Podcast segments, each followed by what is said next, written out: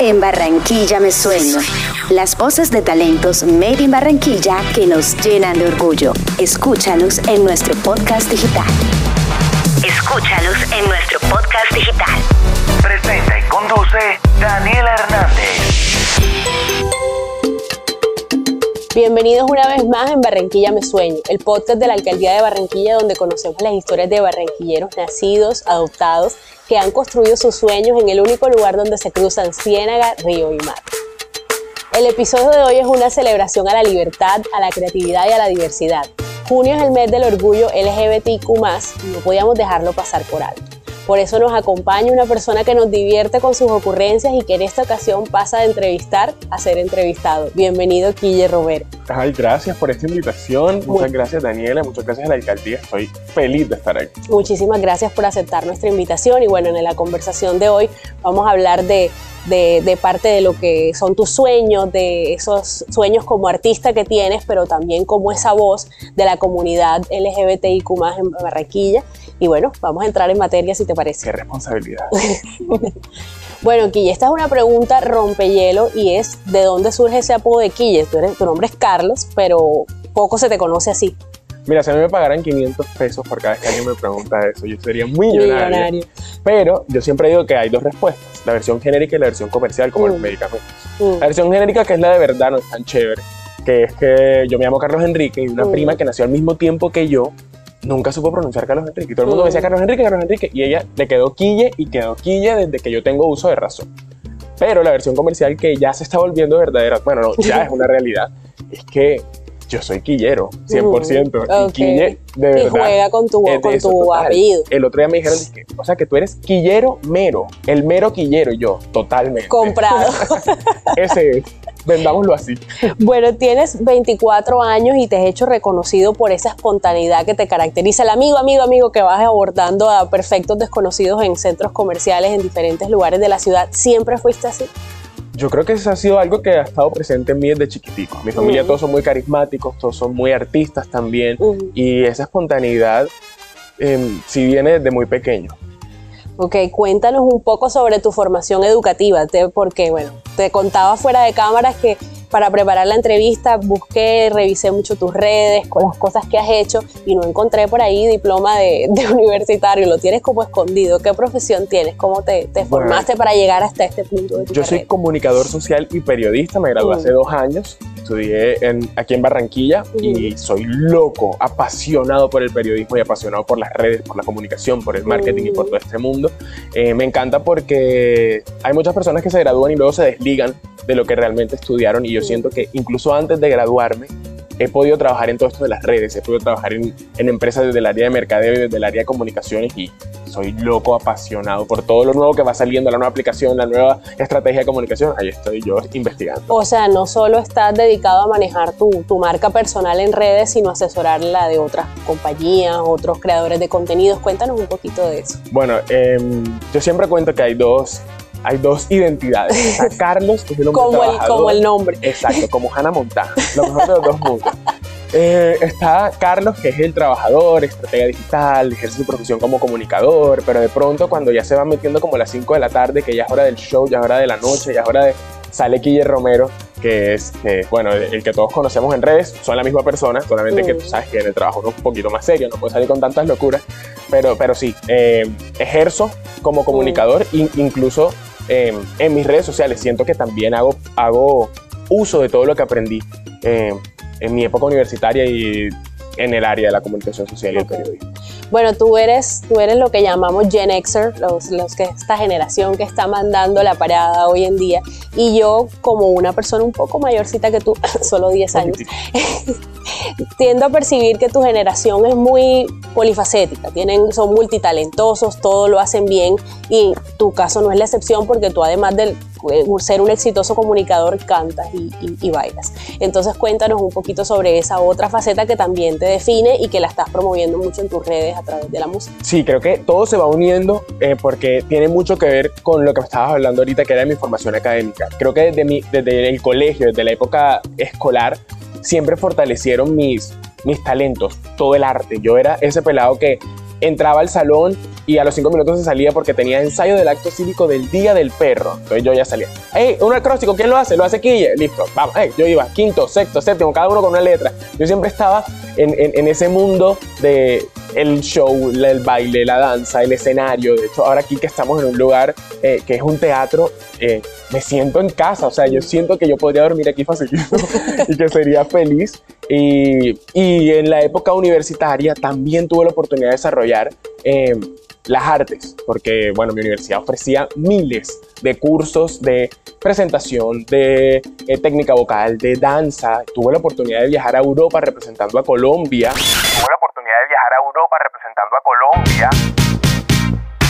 Bailando las danzas típicas del Caribe colombiano. Eso ha sido uno de los logros más grandes de mi vida, pero soy muy agradecido porque mm, la vida me ha puesto en, lugares en donde he explotado ese arte y eso también tiene que ver con el carisma y con toda esta fluidez a la hora de interactuar, porque el arte va muy conectado con eso. Ok, pero y bueno, eso me lleva a mi siguiente pregunta que creo que te adelantaste un poco a la respuesta, pero de pronto la puedes ampliar un poco más, y es de qué forma fue recibido pues esa expresividad tuya que te ha caracterizado, como tú dices, desde pequeño, eh, en tu entorno, tanto en el colegio, como familiar, como, como de tus amigos. ¿Siempre hubo receptividad, como, como creo que, que me indicas, o tuviste también algo de resistencia? Yo creo que me tocó vivir esta época de transición. Yo hablo con mis amigos, incluso con mis amigos que hacen parte de la comunidad LGBTQ y nos tocó el, el switch, nos tocó uh. ese, ese, ok, de aquí en adelante se trata de una forma distinta. Porque me acuerdo, por ejemplo, cuando tenía 10 años y era era algo a lo que se le hacía resistencia. Un niño no está cantando todo el tiempo, un niño no está bailando, es a jugar fútbol. Eh, yo quería ir a clase de danza y mis papás entonces me metían era a entrenar fútbol porque eso es lo que tiene que hacer que el niño se vuelva. Sí, saben todo este uh. tema. Eh, siempre existió un poco de resistencia con mis compañeros porque era el niño diferente, era el niño distinto, en el ámbito del arte sobre todo, el ámbito de yo siempre quería estar cantando, yo siempre quería estar bailando y era distinto al resto de personas. Pero con el tiempo, de, ahí es donde entra ese switch, a nivel mundial empezó todo esta, esta concientización, todo este eh, movimiento del orgullo, movimiento del love is love, el amor es amor. Y hoy en día, no sé en qué momento, porque te lo juro que se, de, se dibuja esa línea en mi cabeza, pero hoy soy afortunado de ser aplaudido por el arte. Yo soy una persona que ha experimentado muy pocos casos, por ejemplo, de homofobia, o muy, muy, pocos casos de, eh, de señalamiento, de ser juzgado por, por cómo me expreso o por de, o la manera en la que expreso mi arte. Soy muy afortunado, sé que soy, estoy en una posición de privilegio total, sé que hay muchas personas que la pasan mal, pero una parte de mí se siente contenta porque en otro momento no me hubiera tocado eso, ni a mí ni a nadie. Seguimos luchando porque eso ya no pase, pero hoy en día son menos las personas que lo sufren y eso es algo muy, muy, muy qué importante. positivo, qué, qué, qué bueno que tengas esos, esos, testimonios y que de pronto las personas más jóvenes de la comunidad tengan la posibilidad de contar estas narrativas que ya no están eh, eh, se manejan como tanta tristeza, tanto dolor, porque bueno, yo no, pues, pues no pertenezco al, a la comunidad, pero sí soy una aliada o aliade, como, como, como se dice eh, espontáneamente, y, y, me conmueven mucho los casos, porque bueno, desde el privilegio de, de ser una persona así hetero, nunca he tenido que padecer esas cosas. Y también creo que estuve, me eduqué en un colegio que celebraba un poco el uno de los chicos queer de mi salón era, era celebrado como tú, un poco, un poco mayor que, 10 añitos mayor que, que tú, pero, pero era muy celebrado y era la, la, persona que todos admirábamos, que le celebrábamos todos los chistes, entonces pero sé que no para todo el mundo fue igual. Entonces quería, quería conocer como de primera mano y me alegra que, que bueno, que, que tengas una, una, experiencia positiva que irradiar y creo que la proyectas a través de, de, del contenido que muestras en redes sociales y que, que chévere que esas historias se sigan perpetuando. Entonces volvemos a nuestro cuestionario y eh, ya pasamos un poco al tema de tu queerness y de, tu, de, tus preferencias como artista. Vi un video en tus redes sociales donde le preguntabas a gente en el Viva, en el centro comercial de aquí de Barranquilla, por su artista queer favorito. Para las personas que de pronto no reconocen este término, son las personas que se identifican como pues, parte del, del colectivo LGBTIQ. Eso significa personas trans, personas homosexuales, personas. Eh, que se me escapa por ahí, personas drags, drags este, bueno, todas estas formas de arte y expresividad y nadie pudo cumplir con el, con el, el desafío, el, el, reto que Quille les estaba poniendo porque no sabían contestar por un, por un artista queer de su preferencia. En mi caso es Freddie Mercury, no me lo estabas preguntando. Eh, pero en mi caso es Freddie Mercury, el líder de la banda Queen. Y ahora te quiero preguntar a ti, un artista queer que no seas tú que te identifique. Damas y caballeros, su atención, por favor. Oh my God. Un artista queer que me identifique. O, con, o que te guste muchísimo. O que admire muchísimo. O que admire muchísimo. Yo creo que la persona que se me viene a la mente en este momento puede ser RuPaul Charles, uh -huh. eh, que es un boom. Uh -huh. Es una drag queen muy, muy reconocida que, que bueno, que haga ha hecho que el mundo se transforme totalmente y que tiene un imperio drag. Mm. Eh, no solamente tiene un show de TV que fue por cómo se hizo famosa, sí, sí, sí. sino que también tiene convenciones, o sea, drag con alrededor del mundo, tiene un show en Las Vegas, ha hecho series, películas, ha estado en los programas más importantes. Franquicias de, de su programa Total, en, en muchos países. Acaban de abrir uno en México, México. hay uno en Tailandia, o sea, es una locura admiro muchísimo su música, admiro mucho su arte, pero admiro sobre todo su proyección y la misión que tiene detrás de todo esto, porque al final RuPaul ha sido un exponente gigante para que las personas primero conozcan la cultura drag, pero también se abran a entender eh, todo el colectivo LGBTQ+, y eso es fundamental. Estoy de acuerdo contigo, yo también soy seguidora de, de buena parte de los productos que crea el señor Charles y de verdad buena parte de mi educación como, como persona aliada de, de, la comunidad ha sido gracias a los programas que, que ellos hacen porque te permiten conocer unas realidades y en, en la medida en que las empiezas a, a reconocer como normales, a, a que existen, eh, se empiezan a aceptar y a tolerar cada vez más, sobre todo lo complejo que es la identidad de género, que vemos unos casos de una persona que transiciona, pero sigue siendo a, hombre y sigue haciendo drag, curiosidades que, bueno, que te, y te vuelve muy empático. Entonces me gusta mucho tu, tu, tu elección. Y bueno, y eso, y eso nos, eh, nos lleva a hablar un poco de tu faceta queer. ¿Cómo empezó para ti ese descubrimiento personal? Sé que es una pregunta cliché cuando hablamos en estos espacios, siempre es la pregunta de tú, ¿cuándo te diste cuenta? ¿Cuándo te diste cuenta? Eh, pero más que darte cuenta, es cómo empieza ese proceso de tú descubrirte no, de, de, saber que no eras como los otros eh, chicos eh, cis que con los que estudiabas en el colegio, que tenías otras, otras preferencias, que tenías otras aptitudes y talentos. Cuéntanos un poco de eso. Bueno, yo me descubrí como, uh como una persona queer de una manera muy chistosa. Te voy a echar el cuento, ya estamos un poco informales, esto es una infidencia, eh, pero yo toda mi vida sentí que era homosexual desde que nací. Fue como que, sí, ok, tú eres diferente. No, lo, no, en mi cabeza no estaba como prioridad abordarlo o contarlo a alguien, ni siquiera tenía ese.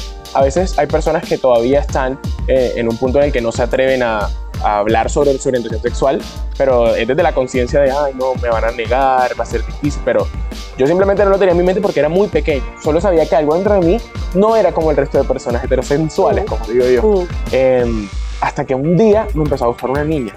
Y yo dije, ah, coroné, no me toca hablar con mi papá. No me toca hablar con mi papá ya. O sea, me salvé, por favor, de esta condena, porque yo hablaba con Dios y decía, Dios mío, pero ¿por qué tengo que ser diferente? Y, y me enamoré de una niña que fue mi novia de todo el colegio, la historia romántica. Éramos el chico popular y la chica popular. Duramos como cinco años juntos. Y de pronto, ¡boom! Terminé con ella y como a los cuatro meses me empezó a gustar un niño. Y dije, ay, bueno, volví, o sea, no es una faceta, está bien, volví, salí con el man, todo chévere, dije, sí, listo, soy homosexual, ya yo tú lo sabías, fue una faceta nada más. Y de pronto, ¡boom!, me empezó a gustar otra niña en la universidad. Y yo dije, ok, no, espérate, ¿qué está pasando aquí? Eh, qué confuso. Fue, Era súper confuso porque qué, era y como... frustrante. Sí, era, yo creo que era más confuso que frustrante, porque uh -huh. yo fluía con lo que iba sucediendo, pero era como que, si te preguntan, ¿tú qué eres? Si tú mismo no lo sabes, qué locura. Y después de ella, bueno, duramos cierto tiempo, me empezó a gustar otra dije, ay, mira, la verdad es que me pregunté, ¿es necesario que tú te pongas una etiqueta en este momento? Y, y la respuesta fue no. La respuesta fue, tú sientes lo que sientes, sientes lo que es el amor.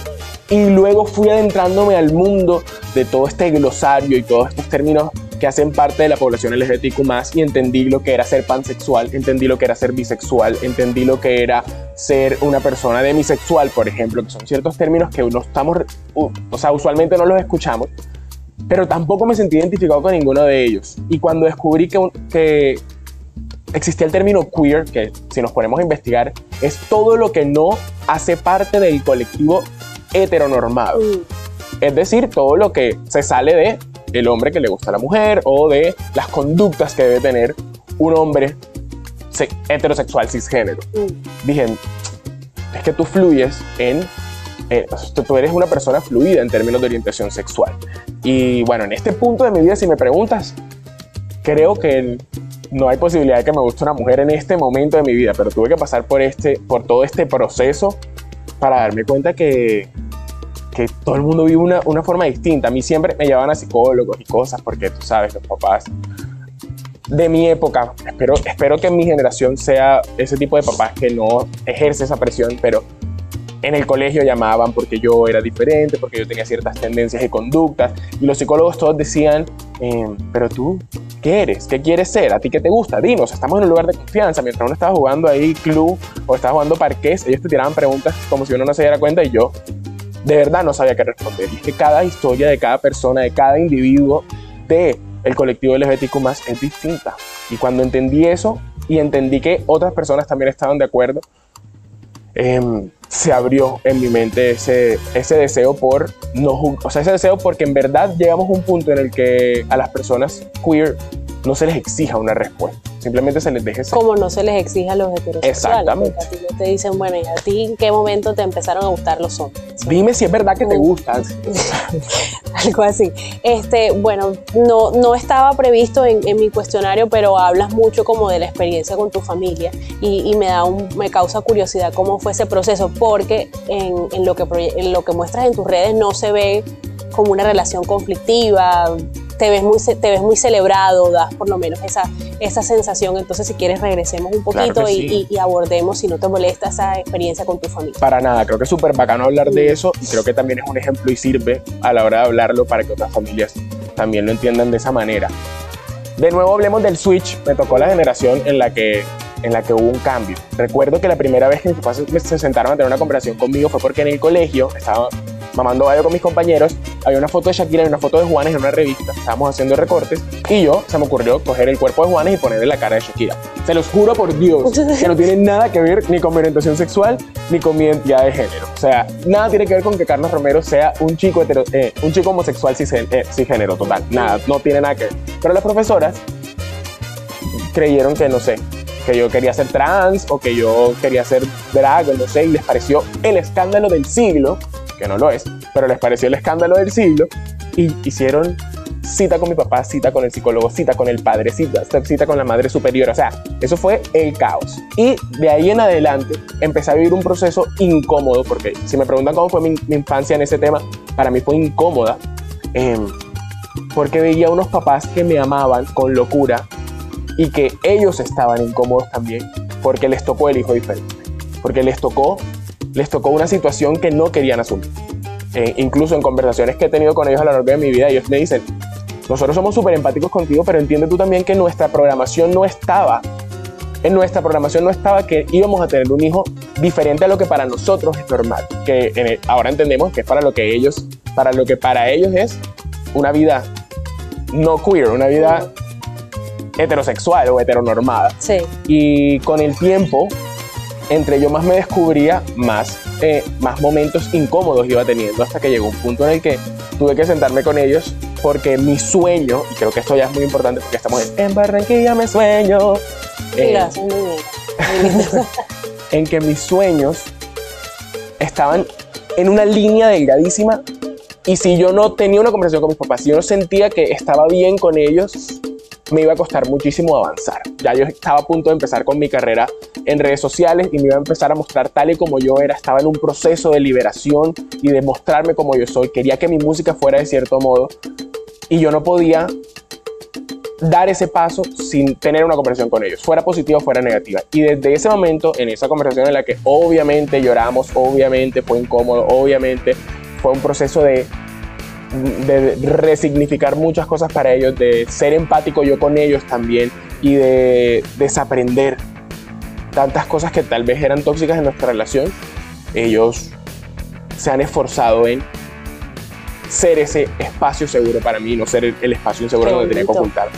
De nuevo, eh, una- voy a confesar algo, hay una parte de mí que se siente un poquito mal contando esto porque hablo siempre del privilegio, he sido una persona muy privilegiada. En el colegio me celebraban, en mi casa fue incómodo, pero hoy en día me celebran y me hace sentir incómodo porque sé que hay lugares, hay casas, conozco personas que son drag queens y que tienen que salir con la ropa metida en la maleta porque sus papás no se pueden enterar. Tienen que llegar a su casa a las 3 de la mañana porque a esa hora saben que no los va a ver nadie en el barrio y todavía no se han desmaquillado o, no, o todavía tienen la ropa puesta. Eh, y es muy difícil, hay personas que Hoy, se en casan en hoy, el en el, hoy, en el 2023. 2023. Hay personas que se, que se obligan a sí mismos a, cansa- a casarse con personas del género que no les gusta, porque sienten esa presión. Entonces, me siento un poco mal porque hablo desde el privilegio, pero sé también que al hablar, al, al, ex- al levantar mi voz, hay personas que están escuchando, personas que están escuchando este podcast en este momento, que son mamás o que son hijos y dicen, hey, sí se puede.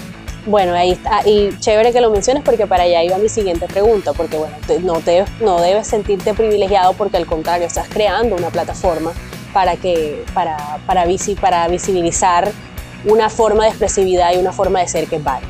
Entonces no te sientas privilegiado porque al contrario, tú ya construiste un camino que te permite crear este espacio para comunicarte y para, y para decirle a personas que están en ese proceso de descubrimiento, hey, Sí, sí, tu, es la misión.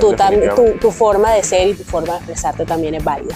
Eso me lleva a preguntarte qué quieres inspirar o qué quieres motivar con todo esto, porque claro, vemos unos videos informales, vemos videos de mamadera de gallo, como decimos aquí en la costa, pero eso es una mamadera de gallo muy seria. Cuéntanos un poquito sobre eso y lo que quieres inspirar ahí. En mis redes sociales, en el contenido que hago, en la música, en cada una de mis puestas en escena, sea de baile, de canto, de lo que sea que pueda transmitir desde el arte, tengo una misión muy clara desde el año pasado, que denominé mi año de la libertad, porque fue el año en el que pasó todo esto de lo que estábamos hablando, que es convertirme en ese referente o ese ejemplo, primero, de que se pueden cumplir los sueños. Digamos que yo estoy en un proceso de construirlos todavía. Yo no soy el cantante que quisiera llegar a ser, yo no soy el actor que, que quisiera llegar a ser aún. Lo voy a lograr, sí. En Barranquilla me sueño de nuevo, Me pero, pero quiero ser ese, hey, este man lo está, lo está intentando. Este man, si él puede, yo también puedo. Eh, me está inspirando. Si él pudo tener esa conversación con sus papás, yo la puedo tener también. Y ser un espacio seguro para aquellos que no se atreven a lanzarse a cumplir sus sueños, pero también para aquellos que hacen parte de alguna comunidad. En este caso, pues yo represento a la comunidad LGBTQ más porque pertenezco a ella, pero a cualquier minoría o a cualquier comunidad segregada, eh, que poder ser ese referente, poder ser esa inspiración y darles de una u otra forma voz, con la influencia que pueda estar adquiriendo con la comunidad que se tiene hoy en día en redes sociales o con la gente que escucha música. Pero, pero sí, esa es mi meta al 100%, poder ser una voz y poder ser una inspiración. Bueno, y con mucha honestidad, ¿crees que Barranquilla ha hecho parte de tu experiencia queer o de esa historia queer que estás construyendo? ¿Crees que ha sido fácil para ti hacerlo acá en Barranquilla? Sí y no. Ok. Voy a empezar por qué no. No porque es una realidad que la cultura costeña es una cultura homofóbica, es una cultura machista. eh, machista, en donde hay ciertos roles muy definidos y hay ciertos estereotipos y paradigmas eh, demasiado marcados. Y si bien con el tiempo los hemos trabajado y ha existido un gran, eh, una gran labor de desaprendizaje y de volver a construir ideologías, eh, pues hay, hay formas de ser o hay maneras de vestir que hoy en día no son aceptadas. Eh, una, o sea, son burla para ciertas personas, o no son respetadas, son vulneradas. Existen bastantes asesinatos todavía en la costa caribe colombiana para, a personas trans o a personas que hacen parte del colectivo en general. Entonces, en ese sentido, siento que sí ha existido una cultura de miedo que no puedo negar y que no se ha desadherido de mí, pero hay algo muy importante que sí me ha dado Barranquilla, sobre todo, eh, dentro de mi proceso, y es que todo, todo el proceso cultural o todo este folclore barranquillero hace parte de mi esencia y de lo que yo soy. De nuevo, yo les comento, yo hacía parte de un grupo folclórico en el que tuve la oportunidad de viajar por el mundo ah, mostrando las danzas típicas barranquilleras y el arte en Barranquilla me ha permitido expresarme en todos los sentidos. Entonces, en ese punto, el arte, la cultura, eh, lo, lo celebrado y aplaudido que es eh, el tema artístico aquí, ha sido un booster. ¿Cómo se dice booster en español? Un ha, sido, empujón, ha sido un empujón, impulso. un impulso Mm. tremendo para el desarrollo de mi personalidad como una persona LGBTIQ+.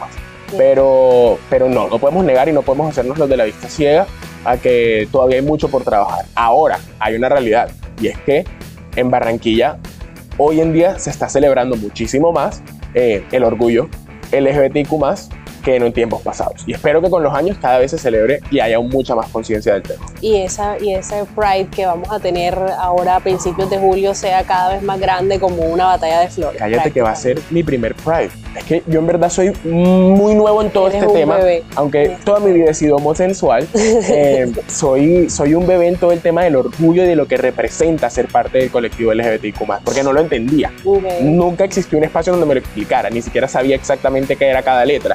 Entonces, cuando me meto en este, cuando, bueno, cuando en realidad digo, hey, ¿sabes qué? Ponte las pilas, libérate, porque te siento enjaulado, te siento que no estás siendo tú, y empecé a descubrir todo esto, dije, por favor, tengo que hacer parte de esta celebración, sobre todo de este mes, la celebración es toda la vida, pero de este mes en el que se conmemora y en el que se celebra, porque por esta lucha, por esta celebración, hoy tú estás desde este punto de privilegio. Y si tú sigues aportando ahí, el día de mañana o en cinco años, acá estarán sentados en Barranquilla Mi Sueño muchísimos más artistas y muchísimos más creadores eh, que hacen parte de la comunidad, sintiéndose libres y permitiéndose eh, explotar su creatividad y su potencial. Maravilloso. Y bueno, hablando un poquito de esos referentes o esos iconos del queerness, eh, digamos, tú eres uno, por supuesto. ¿Quiénes lo fueron para ti, de aquí de Barranquilla? De Barranquilla, yo- hay varios referentes queer que tengo en Barranquilla, creadores de contenido sobre todo, eh, barranquilleros que me inspiran muchísimo. A el Joinka y su esposo, Miguel, son para mí un ejemplo de, hey, qué hermoso cómo en verdad viven el amor, qué hermoso cómo en verdad demuestran que sí se puede dentro de la ciudad vivir desde el amor, independientemente de tu orientación sexual. Ellos son un referente muy grande para mí. Holman Becerra también me inspira muchísimo como empresario dentro del mundo y dentro de las empresas en Barranquilla. Él es un gran referente y un gran exponente. Eh, hay una persona muy cercana a mí que se llama Bayu, Valentina Hereira, que también eh, es una, una empresaria tenaz y genial y la admiro muchísimo. Y Julián Friede, Mm, que eh, poeta. es una- un, artista Autor. completo. eh, me inspira muchísimo. Creo que esos serían como esos referentes. No sé si se me escapa alguno porque realmente admiro a todos los que se atreven a, a- a mostrarse tal y como son y a mostrar su arte, tanto en las redes sociales como en cualquier plataforma. Pero, pero creería que son esos como los principales. Bueno, y tenemos, como tú decías, desde el carnaval también tenemos unos iconos 100%. impresionantes. Jairo Polo Altamar, que ha sido un, como decir, que ha abierto pues la trocha para, para estos jóvenes que están eh, desde otras formas de expresividad que no necesariamente son el carnaval, pero bueno, que- que importante tener estos, estos, estos referentes para ti. Así es. Eh, bueno, y ya hablamos un poco sobre si Barranquilla es un lugar propicio para, para, para el colectivo. La respuesta es, es más o menos, ahí, ahí vamos. Este, Literal es un ahí vamos. Y es un esperamos ahí llegar. vamos. Y bueno, este, eso me lleva a una de las preguntas de cierre. Eh, desde la alcaldía de Barranquilla, nuestra forma de acompañar este tipo de conmemoraciones, porque son conmemoraciones en efecto, es a través del eslogan y la campaña Puerta de Orgullo. ¿Qué te dice esa frase a ti? Puerta de orgullo. Barranquilla, orgullo. puerta de orgullo. Algo así. Me gusta, me gusta porque la puerta es lo primero que uno se encuentra antes de entrar a algún lugar, ¿cierto? Y me gusta esa, esa metáfora de abrir la puerta y empezar a entrar, empezar a adentrarnos a lo que es eh, vivir de verdad desde el orgullo, desde, la desde el reconocimiento. Y creo que en efecto Barranquilla sí es la puerta de orgullo. Qué bacano que desde esta ciudad podamos darle visibilidad y podamos ir creciendo. Tú lo mencionabas en el Pride, que esperamos que algún día sea un evento de tal magnitud como la Batalla de Flores, o en todos estos eventos y, y fiestas y, y lugares que se están abriendo que son queer friendly, por ponerle un nombre, y que están dando visibilidad. Entonces, me encanta. O sea, hoy en día siento que es una Barranquilla mucho más segura y siento que de verdad sí hicimos esta, esta señal de tomamos la manilla, la abrimos y estamos adentro. Bueno, las puertas se también abren caminos a lo desconocido, Así pero lo es. desconocido no necesariamente es malo. Total. Guille Romero, muchísimas gracias por este espacio, por regalarnos un, un tiempo de tu agenda. Este hombre canta, baila, produce contenido y nos saca un espacio en Barranquilla Me Sueño para contarnos un poco de cómo ve él este universo del colectivo LGBTIQ aquí en la ciudad de Barranquilla. Pero no te vamos a dejar ir sin una ronda rápida de preguntas a las que sometemos a todos nuestros invitados. Oh my God. Entonces, normalmente dis- discutimos estas preguntas antes con, con los invitados que ella no quiso. Entonces, no, a mí me gusta que me sorprendan. él se y ser- quiere- me gusta él- ser sorprendido. él quiere ser sorprendido, entonces vamos de una a, a- a ver qué nos, qué- con qué nos sorprende él Quiero a nosotros. confesar que tengo miedo. Como el meme de ahí. Tengo, Tengo miedo. Tengo miedo. Oh my God. Bueno, ahí te mando fue hablando de hablando de memes. Este, entonces son cinco preguntas muy sencillitas eh, eh, sobre tus facetas favoritas de Barranquilla. Entonces, canción para celebrar que Barranquilla es puerta de orgullo. Canción para celebrar que Barranquilla es puerto de orgullo. En Barranquilla me quedo. En Barranquilla me quedo, me quedo, me quedo, me quedo, me quedo, me quedo. Ok, Me quedo en Barranquilla porque en Barranquilla se puede y ahí vamos y llegaremos. muy bien. El lugar de Barranquilla donde puedes ser auténticamente libre. El lugar de Barranquilla donde puedo ser auténticamente libre es en mi casa, con mi familia, que ha pasado por un proceso en el que desde Barranquilla y desde sus costumbres han deconstruido para poder hacer de mi hogar un lugar seguro. ¿Qué le aporta Barranquilla a tu carrera? Barranquilla le aporta muchísimo a mi carrera porque es aquí en donde, en donde a partir de lo que suceda y a partir de lo que nos permita y nos proporcione la ciudad, puedo generar contenido primero que es súper importante y segundo es el lugar en donde, en donde se desarrolla toda mi personalidad porque mi personalidad es 100% barranquillera, Barranquilla. esa espontaneidad es de barranquillero arrebatado. Ok. Y bueno, comida barranquillera favorita. Mi comida barranquillera favorita tendría que ser, sin duda alguna, un plato de mojarra frita. A mí no me gusta el arroz, no me maten, no me escribían por eso. Yo no sé por qué no me gusta el arroz, pero la gente, eso es un insulto. Porque no, y luego les digo, no me gustan los granos y hacen, "¡Ah! ¿cómo así? ¿No te gusta el arroz y los granos? ¿Qué comes? Como el proteína con ensalada. Pero, pero, Y los patacones. pero los patacones son mi debilidad. O sea, de hecho, o sea, el pescado es bacano, el, el pescado es el acompañamiento, pero yo podría comer pescado. Solo. Digo, podría comer patacón todos los días de mi vida. Es más, podría comer plátano verde en cualquiera de sus presentaciones de desayuno, almuerzo, comida, porque eso pega con todo. Sí. Tú puedes desayunar patacón, puedes almorzar patacón, Puedes puedes cenar. cenar tajaditas de, de plátano verde. O sea, tú puedes hacer muchas cosas con el plátano verde. ¿Y eres bueno para hacerlas o solo te lo haces? Em, digamos que la cocina y yo no somos muy buenos amigos, pero soy muy creativo, entonces yo puedo decir, hey, ¿qué tal si hacemos esto? Y otra persona que sí es buena con eso, lo puede ejecutar. ¿Y lavas platos o tampoco? Yo sí me toca, me toca porque si no cocino me toca la Muy bien, muy bien. Me alegra que lo tengas claro. Y para cerrar, describe Barranquilla en una palabra. Barranquilla en una palabra es, es una palabra muy, muy, o sea, una palabra que condense todo lo que es Barranquilla. Es, es difícil. Pero usted no quiso ver las preguntas. No, no, no, a mí me gusta ser espontáneo también. Muy bien. Esto va a sonar un poquito cliché, pero Barranquilla es, en una palabra, cultura. Ok. Bueno, y con esa cultura que Guille Romero nos, no- nos comparte y todo ese optimismo, ese color, esa libertad que caracteriza su personalidad, vamos cerrando este episodio de, En Barranquilla Me Sueño, enfocado en celebrar al colectivo LGBTIQ en su mes de orgullo.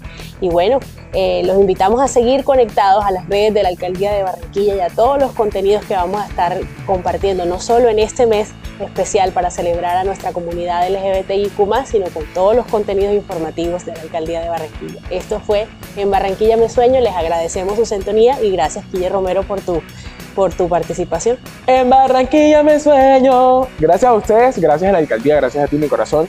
Y bueno, me voy muy feliz. Me encantó esta entrevista y, y bueno, espero que todos los que la hayan escuchado y hayan llegado hasta este punto la hayan disfrutado tanto como nosotros. Chao, chao. En Barranquilla me sueño. Las voces de talentos Made in Barranquilla que nos llenan de orgullo. Escúchalos en nuestro podcast digital.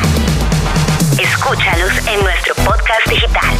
Presenta y conduce Daniel